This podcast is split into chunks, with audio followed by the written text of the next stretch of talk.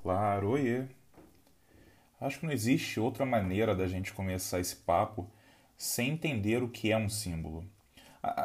Para a semiótica, um símbolo ele é uma das três possibilidades de um objeto ser identificado, né? Ah, ao lado de índice e ícone, que são outras formas de a gente identificar um objeto ou qualquer outra manifestação não necessariamente visual. Mas rodando a internet e, e até algumas literaturas especializadas, a gente vai encontrar várias definições do que é um símbolo. Uma das que eu mais gosto é que diz o seguinte, abre aspas, símbolo é uma coisa que significa outra coisa para alguém, fecha aspas. E é isso, isso sim, isso é perfeito porque cada coisa tem a sua relevância e o seu entendimento diferente é, para cada uma das pessoas, né? É como, por exemplo, um computador que, que para mim representa trabalho e diversão ao mesmo tempo, mas para o meu pai significa um objeto alienígena, né? que ele não entende, não compreende como funciona e está pouco se lixando para a verdade em relação a isso. Mas importante, é, não só para mim, mas para todo comunicador, é, é como o, o, objeto ele é reconhecido e entendido pela massa, né? porque a frase que diz como é, um, um, uma coisa que significa outra coisa para alguém está falando necessariamente do indivíduo. E para a gente que comunica é importante entender, é primariamente importante entender como isso funciona para a massa, né? para a maioria das pessoas ou para grupos relevantes de pessoas. É, é como a arma de, arma de fogo, que eu já disse, é, já dei esse exemplo anteriormente, né, em outro episódio. É, uma arma de fogo, ela pode ser representada para muita gente como um símbolo de morte, mas para outras pessoas inseridas na mesma sociedade, essa arma de fogo pode representar um símbolo de proteção. E é por isso que eu prefiro pensar que símbolo é uma coisa que significa outra coisa para muita gente. E tem símbolo também que representa muita coisa para muita gente, mas que pode não representar nada para outras pessoas. É como, por exemplo, a palavra que eu usei na abertura desse episódio, é, e que eu não vou repetir e muito menos vou explicar o significado. Vamos começar com Exu.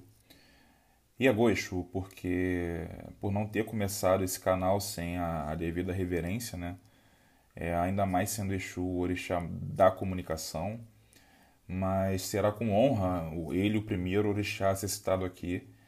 Agora, mas seguindo, vocês já devem ter ouvido a frase Exu não é diabo. E mesmo que nunca tenham é, ouvido isso antes, essa frase por si só já indica o pressuposto de que Exu poderia ser o diabo. E, de onde, e onde é que isso nasce, sabe? É, deixa eu, eu falar um pouco primeiro sobre o orixá, que certamente vocês vão conseguir entender antes que eu conclua por que, que a demonização dele aconteceu e foi importante para certas pessoas que isso acontecesse. Bom, a Maria Bethânia, inclusive te amo, é, eu sei que você deve estar me ouvindo, então eu vou dizer para você: Don't go changing to try and please me. You never let me down before. No, no. Beijo, Betânia manda, manda DM. Bom, a Maria Bethânia ela tem uma obra de arte chamada Carta de Amor, que, que tem, o, tem o, seguinte, o seguinte verso: Não começa nem termina, é nunca, é sempre. Não sei, provavelmente a maioria das pessoas não percebeu, mas quando ela canta isso, ela está fazendo uma referência e a descrição mais perfeita possível do que é Exu já que em Yorubá né, o, a, a palavra Exu significa esfera, círculo, né, contorno, mas esfera é, acredito que seja o sentido mais aproximado. E uma esfera é o único objeto que não tem nem começo nem fim, ou seja, uma esfera ela não começa e nem termina. Uma esfera ela é. E quando ela diz é nunca, é sempre, ela está dizendo, ela está falando da atemporalidade. Exu, ele sempre existiu, ele sempre existe e ele sempre existirá. O segundo ponto importante é que é, o Exu é o cara da comunicação. Ele é encarregado de fazer o link entre o mundano e, e, e o, que, o que acontece né, no, no, no mundo dos orixás, né, na, na esfera dos orixás, vamos dizer dessa forma. E é por isso que sempre se deve começar os ritos saudando Exu, para que tudo ocorra da melhor forma possível. Né? Agora, por que Exu ele é visto como uma, uma entidade maligna? Para começar, não existe na, na cosmologia urubá um orixá que seja exclusiva mal, exclusivamente mal ou exclusivamente bom, né? É, como no cristianismo que, que, que construiu a, a, imagem do diabo, que ele é maligno e incompleto, né? Lembrando aqui que, que Lúcifer ele, ele tem as, as asas arrancadas, né? E aí vira um anjo caído. É, e, e, isso é o que coloca ele em oposição ao Deus, né? Que é bondoso e perfeito, né? Completo, né? E essa dualidade, né? Quer dizer, essa, essa unilateralidade né, do, do cristianismo, onde uma entidade, né, um personagem, ele é ou totalmente mal ou totalmente bom, a gente não vai encontrar por aqui. Porque todo orixá ele vai ter na sua essência aspectos naturais e humanos positivos e negativos. Ah, e, e, e, quando a gente entende isso, né, portanto, Exu ele não é mais bondoso ou mais maligno do que qualquer outro orixá. Agora, o Exu também carrega outros aspectos importantes, né, como a virilidade, né, e é por isso que, que o instrumento, a ferramenta, o objeto com que se retrata é, é, Exu visualmente falando, que é o ogó, é, é, um bastão com, com cabaças penduradas no final dele, né, ou no, no início dele, na verdade, é, que nada mais é do que uma, uma representação visual de um pau e os respectivos ovos, né? Então, é, o que mostra diretamente uma, uma ligação de Exu com a sexualidade, lembrando que sendo o, o, o sexo um aspecto natural, é, não necessariamente apenas humano, ele não é um tabu dentro da religião. Bom, mas aí você pega essa questão do, do, do cara ser ligado à, à, à sexualidade, ter uma, uma questão de virilidade ali é, é, não coberta, né, não coberta pelo, pelo manto da vergonha, é, soma-se isso ao fato dele ser um, um orixá contestador, é, de conhecimento e que abre a cabeça de quem olha para o Exu e tenta entender né, do que, o que ele representa, é, é óbvio. E foi naturalmente é, ele foi a entidade mais temida pela branquitude quando estiveram na África né, para para e começaram né, todas as questões ali de, de colonização e, e, tinham de alguma forma de fazer com que o Exu não fosse apagado, né? E como é que faz as pessoas se afastarem da sabedoria de Exu? Fazendo com que elas o temam. Uh, e a igreja é, pega a imagem do, do Exu, e quando eu digo imagem não estou falando do, do falando do, do, símbolo, né, do, do objeto, né, do, do, imaginário do que é o Exu, e transforma ele num reflexo do, do, próprio do seu próprio diabo, que é a personificação do mal. E esse é, é um exemplo de ressignificação de um símbolo né, muito importante que, com o passar do tempo, gera estragos consideráveis por conta da imagem que se forma no inconsciente coletivo, que passa a ver Exu como um inimigo, né, ou como um principal inimigo aí, muitas vezes. Né? Mas um símbolo, ele, além de poder ser ressignificado, ele pode também ser reforçado, né? ou uma coisa ou outra, né? mas também uma possibilidade sobre o que ocorre, com, com um símbolo é a possibilidade dele ser reforçado. Né? Então você pega o que já existe de característica comum a ele e dá mais peso, né? seja isso positivo ou negativo. É, tendo primeiro a sua, a, a, a, como um exemplo para isso, eu quero trazer aqui o Jesus Louro, né, que teve a sua imagem inicialmente mudada, né, para que o mito do Jesus Cristo ele fosse aceito, o Jesus Louro, né, que eu estou falando, ele fosse aceito na, na, nossa sociedade racista e posteriormente ele foi reforçado com a, com a quantidade de propaganda que foi feita e é feita ainda né, ao longo da história é, e continua aí até hoje, né, propagando o tipo de, de, de imagem que é, dá peso positivo ao Jesus, ao mesmo tempo que distorce e enfraquece outras imagens que seriam é, não necessariamente opositoras, mas é como a igreja acaba colocando isso, né? Ah, é, e aí a gente tem aí o Jesus como o Salvador Supremo, né? A despeito de todas as ações que a igreja ela tomou historicamente, né? como a gente, eu posso citar as cruzadas, a relação da igreja com a escravidão, que é, uma, é um episódio muito importante, né? e não dá para relativizar dizendo assim, ah, era uma questão da época. É, não, não dá. E além disso, né, mais recentemente, a gente tem a postura adotada, é, por exemplo, para a composição do Vaticano. Eu acho que eu não devo entrar nesse assunto aqui agora, a gente pode falar isso em outro momento, mas é bom para quem não conhece, conhece é, esses três pontos, né? A questão das cruzadas, é, o, o, que, o que se fez né, no mundo, o que se, o, o que se construiu de maligno no mundo é, em nome de uma cruzada santa, é, o, como a igreja se postou, postrou ali é, em relação à escravidão e como o Vaticano ele foi constituído, é importante que se entenda isso para entender o que eu estou falando aqui sobre a igreja. Mas enfim, mas é, mesmo sendo atitudes, como é que eu posso dizer, nada católicas, a igreja ela se, se, se consolidou dessa forma, né, principalmente nesse mito do Jesus Louro, o que de certa forma se a igreja fosse hoje os Vingadores, a gente certamente teria o Jesus Cristo como Capitão América.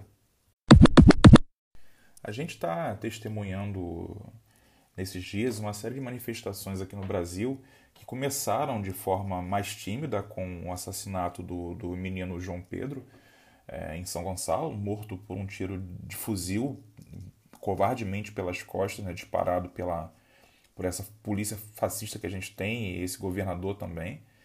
E é claro que quando eu digo manifestação tímida, eu estou me referindo às manifestações em ambiente virtual, né? Já que no mundo real elas acontecem principalmente na periferia ou exclusivamente na periferia e socialmente, enquanto nos Estados Unidos essas manifestações, essas ações, elas são ditas manifestações, aqui a gente, por conta de toda a propaganda e, e, e o que a imprensa faz, o que parte da imprensa faz, a gente passou a chamar isso de vandalismo e baderna. Ah, e peraí, né? Eu já estou falando de mais um símbolo ressignificado, né? Mas bem, assim, seguindo isso, a gente teve aí o covarde assassinato do, do George Floyd, que desencadeou uma série de manifestações nos Estados Unidos.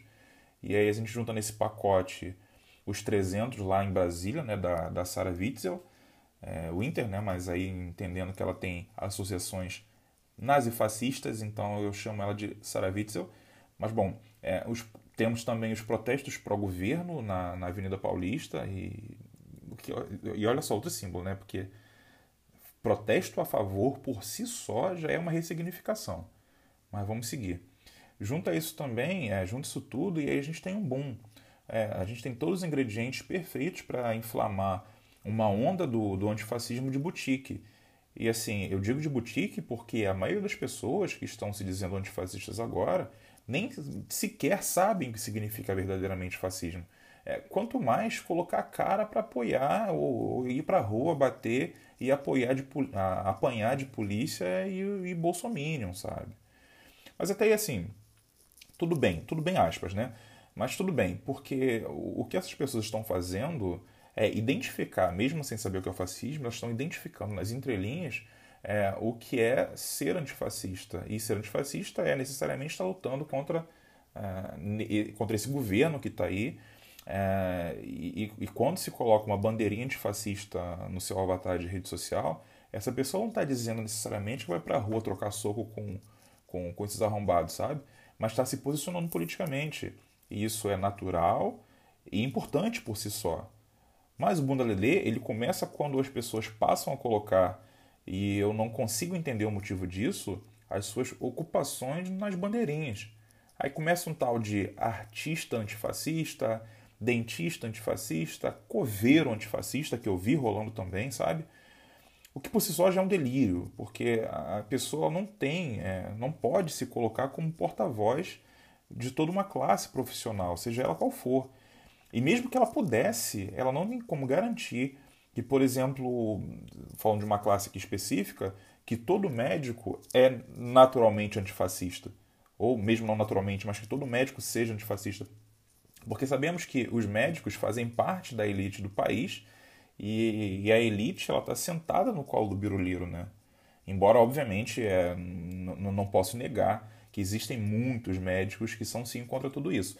Mas quando eu generalizo e falo das pessoas que detêm parte do, do, de, um, de um poder específico, né, são pessoas que estão alinhados né, com, com essa galera que está no poder aí.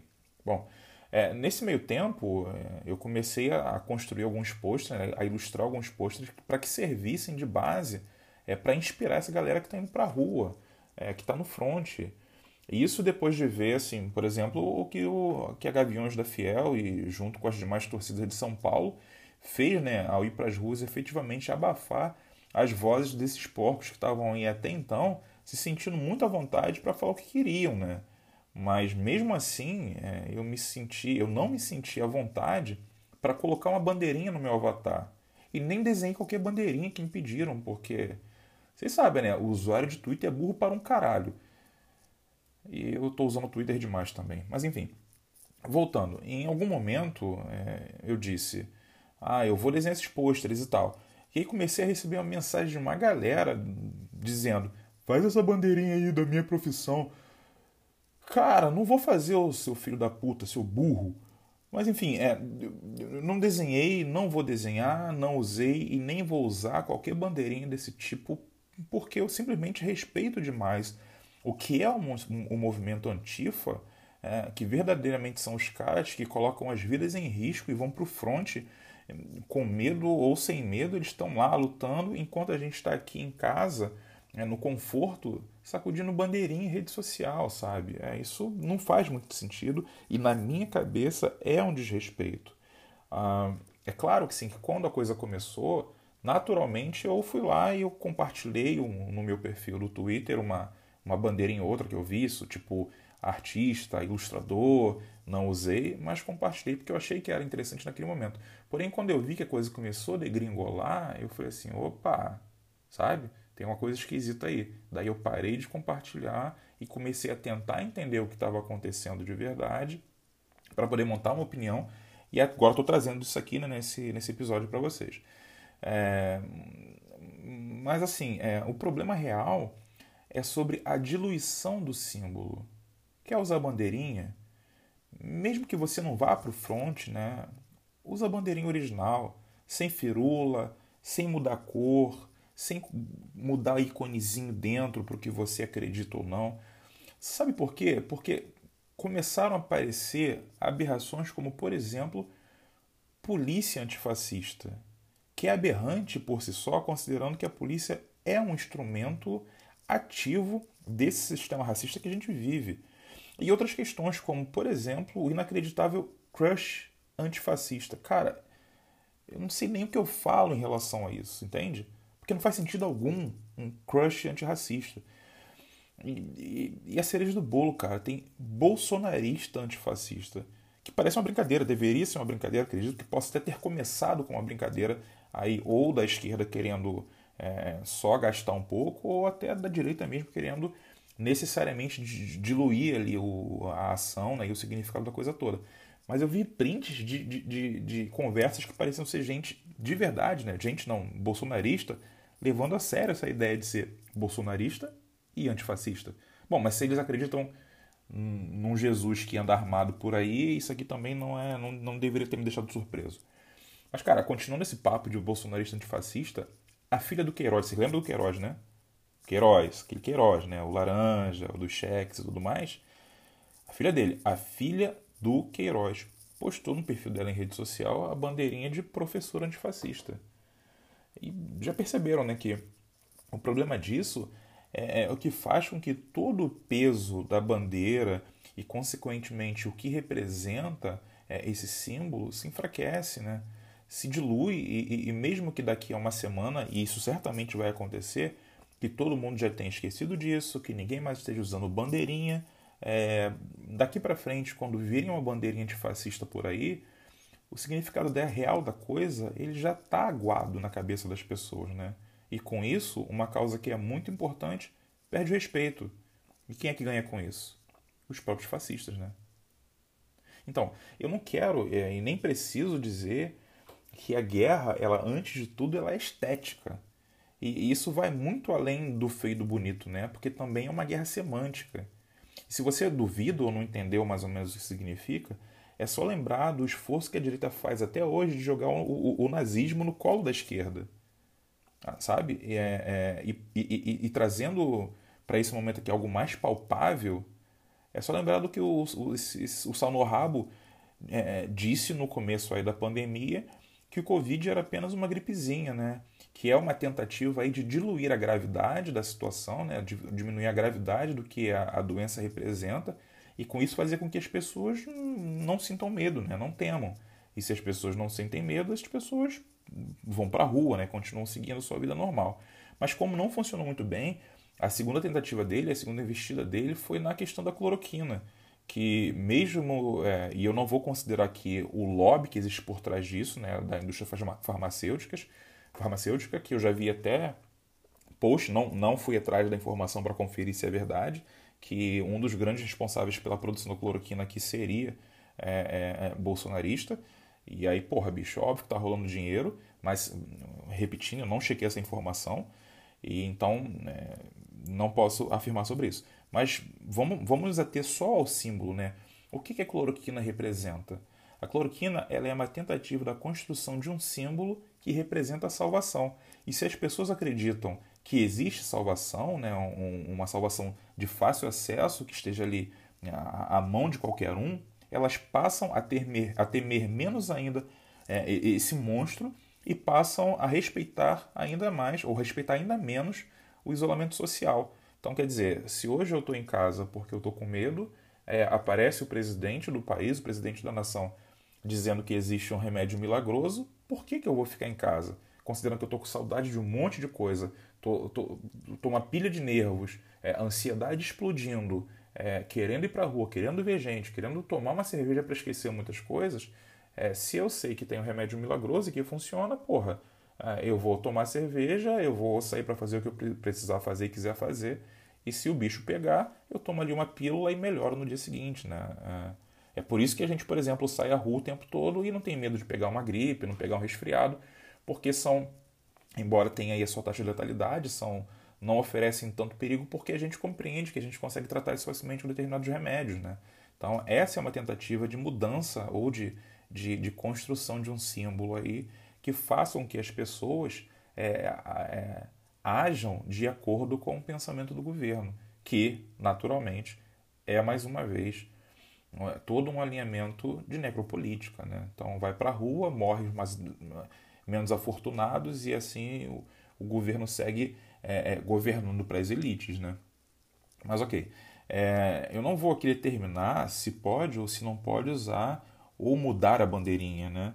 Mas eu estou dando papo né, e lembrando que é da, da grande máxima.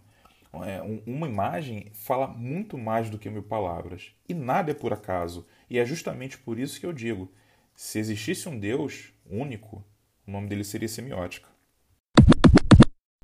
Obrigado a você que chegou até aqui. Eu sou o Draco e você me encontra nas redes sociais como DracoImagem. Lembrando que agora a gente tem o e-mail, tem o e-mail dracoresponde.gmail.com para que você possa mandar suas dúvidas, críticas, sugestões, xingamentos elogios e dinheiro, o que você mais quiser, o que você quiser, é, sobre esse ou outros episódios que você já tem ouvido. E é isso. Um abraço e valeu! thank you